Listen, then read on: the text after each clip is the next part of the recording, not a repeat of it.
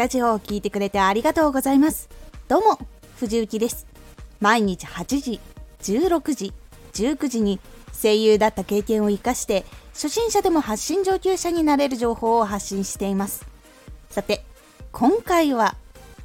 自宅収録の時の姿勢自宅収録で姿勢を正した方が声が良くなり滑舌も良くなりやすい傾向があります自宅収録の時の姿勢。座っていて口の前にマイクがあったとしても滑舌がうまくいかなかったり呼吸に声がうまく乗っからなかったりということが姿勢で変化するので姿勢は正した方がいい声が出やすいんです。座ってリラックスした状態で声を出した方がいいですというお話をしたことがあるかと思います。そこからさらに一つ姿勢を正すことが大事になります。姿勢を正して収録することに慣れてない人は意識して姿勢を正してみてください。コツは椅子に浅く座り頭のてっぺんを糸でつられているっていうことをイメージしてみると分かりやすいと思います。ここで注意が必要なのは肩に力が入らないことです。肩の力を抜いてリラックスしてください。他に背中を反らせすぎないことです。背中を反りすぎると逆に腰に負担がかかってしまうので真上からつられたようにするとすっと背筋が伸びるのでそのイメージをするようにしてみてください。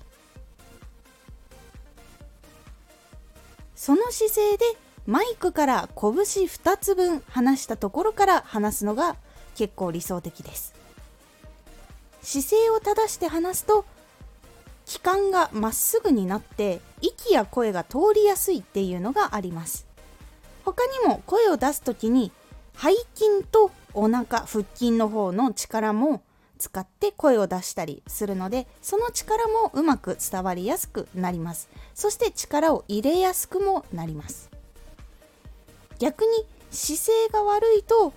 どのような影響が出てくるかというと体が均等に力が入らなかったり猫背になってしまうと呼吸が浅くなって声の響きが少なくなってしまったり細い声しか出せなくなってしまったり喋ってて苦しくなってしまうということが起こってしまいます。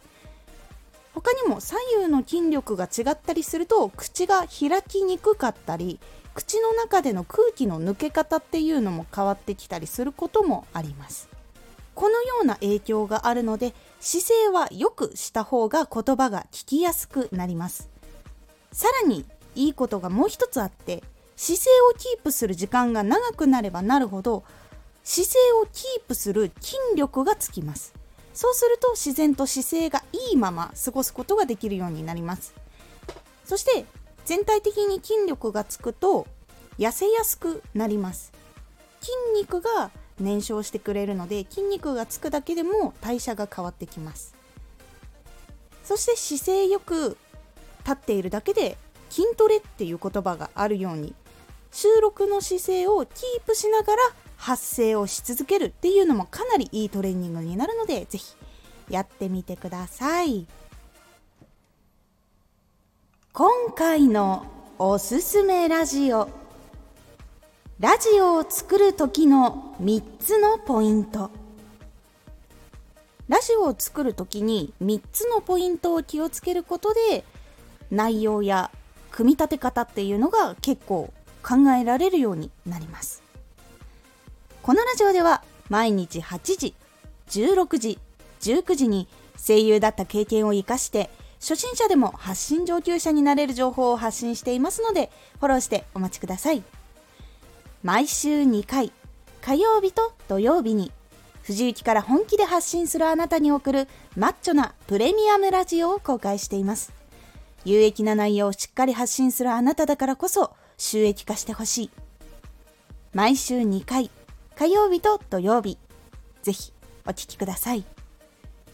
ツイッターもやってます。ツイッターでは活動している中で気がついたことや役に立ったことをお伝えしています。ぜひこちらもチェックしてみてね。コメントやレターいつもありがとうございます。ではまた!